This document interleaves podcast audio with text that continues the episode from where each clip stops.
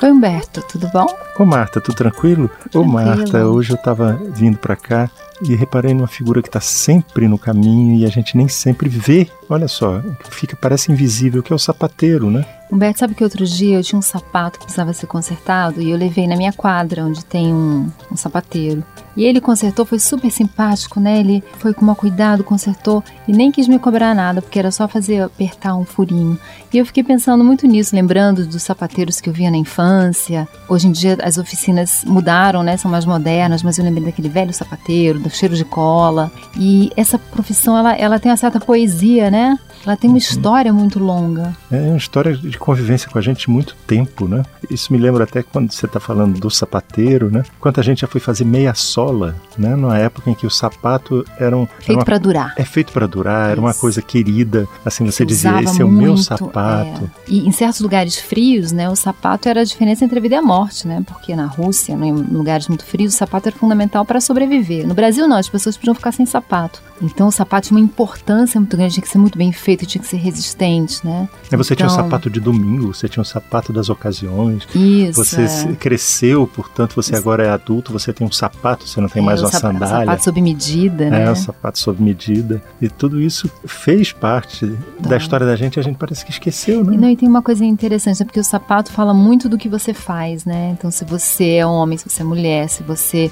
trabalha no campo, se você usa bota, se você usa um sapato mais de ambientes internos. Então, o sapato carrega muita personalidade, né? E você já viu quando você vê um sapato muito usado, ele tem a cara da pessoa, né? Ele pega é. um jeito da pessoa. Não, eu até penso assim, quando você vai doar um sapato, na verdade você está doando um jeito de pisar, Sim, um jeito de tem você... uma marca, né? É, tem, tem uma é maneira de você usar que não vai encontrar outra é pessoa, né? Essas profissões como a do sapateiro dão uma certa nostalgia na gente, né? De um tempo em que a relação com os objetos era mais singela, era mais simples, né? Era mais afetiva, né? E você passava, não sei se aconteceu isso com você, mas eu passava via o sapato sendo produzido, o conserto, a costura, eu falava assim, poxa vida, esse cara domina um negócio que não é para qualquer um. Uhum. Né? Então eu tinha maior admiração pelo trabalho do sapateiro, uhum. do jeito que ele, aquela relação com o couro, com a costura, com o solado. Hoje é tudo descartável, né? É verdade. Hoje com o consumismo nada tem muita importância, né? Você vê quando a gente pensa em brinquedo, né? Quando as crianças tinham poucos brinquedos, os brinquedos tinham muito valor porque eram poucos, né? Era a boneca, era,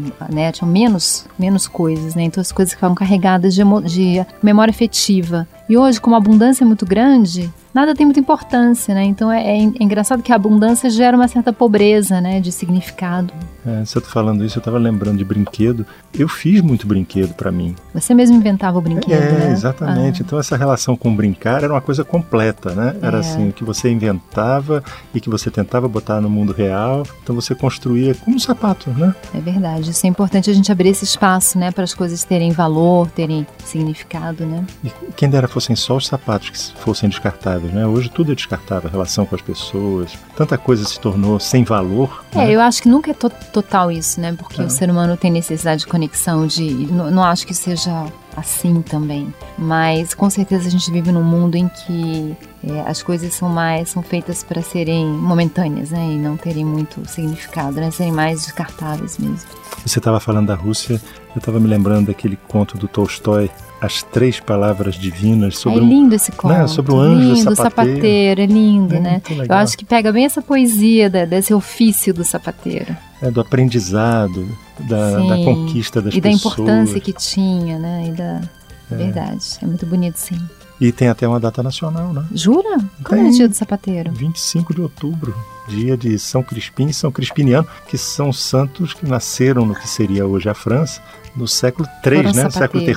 Né? Ah, que interessante. Então, você, você Agora, eu vou te falar, Humberto, os sapateiros mudaram muito, as sapatarias, né? As, as oficinas mudaram muito, mas é, eu espero que os sapateiros ainda fiquem na área por muito tempo, porque eu tenho um carinho por essa, esse ofício, por essa profissão. Isso não te dá a impressão de que se, tiver, se não tivesse mais sapateiros, só indústria de calçado, você teria perdido um conhecimento, perdido alguma coisa é, que não volta mais? E você sabe uma coisa muito interessante? Na, na Dinamarca, o governo dá incentivo fiscal para essas profissões que recuperam as coisas, né? É. Para as profissões que consertam o que está velho, porque isso tem uma, é, um impacto social no meio ambiente Então existe um, um, um incentivo, não só cultural, mas fiscal mesmo a essas profissões. Acho que legal, né? É, é uma visão diferente. É uma né? visão diferente. É de você integrar a questão social e meio ambiente. Quer dizer, não adianta você falar para a pessoa, às vezes ela é insensível sobre questão ambiental, mas se você fala do afeto a uma determinada, um sapato, olha só, estava me lembrando quantas mães na minha época de criança não guardavam o sapatinho dos meninos, é. uhum. o primeiro sapatinho, que normalmente era um sapatinho de couro, né? uhum. né? Era só uma botinha dura. Aí fazia, botava metal em cima, virava assim uma coisa metalizada, é, né? Exatamente. guardar as lembranças. Era a história da pessoa, né? Esse sapato fazia parte da história é. da pessoa. E aí, Marta? Chegou no meu andar, eu já estou descendo. Foi então, ótimo conversar com você sobre sapato. Isso, que é um jeito, sapateiros. Sapateiros. E andar pela cidade. Isso, e um beijo para todos os sapateiros do Brasil. É. Você ouviu Conversa de Elevador com Humberto Martins e a psicóloga Marta Vieira.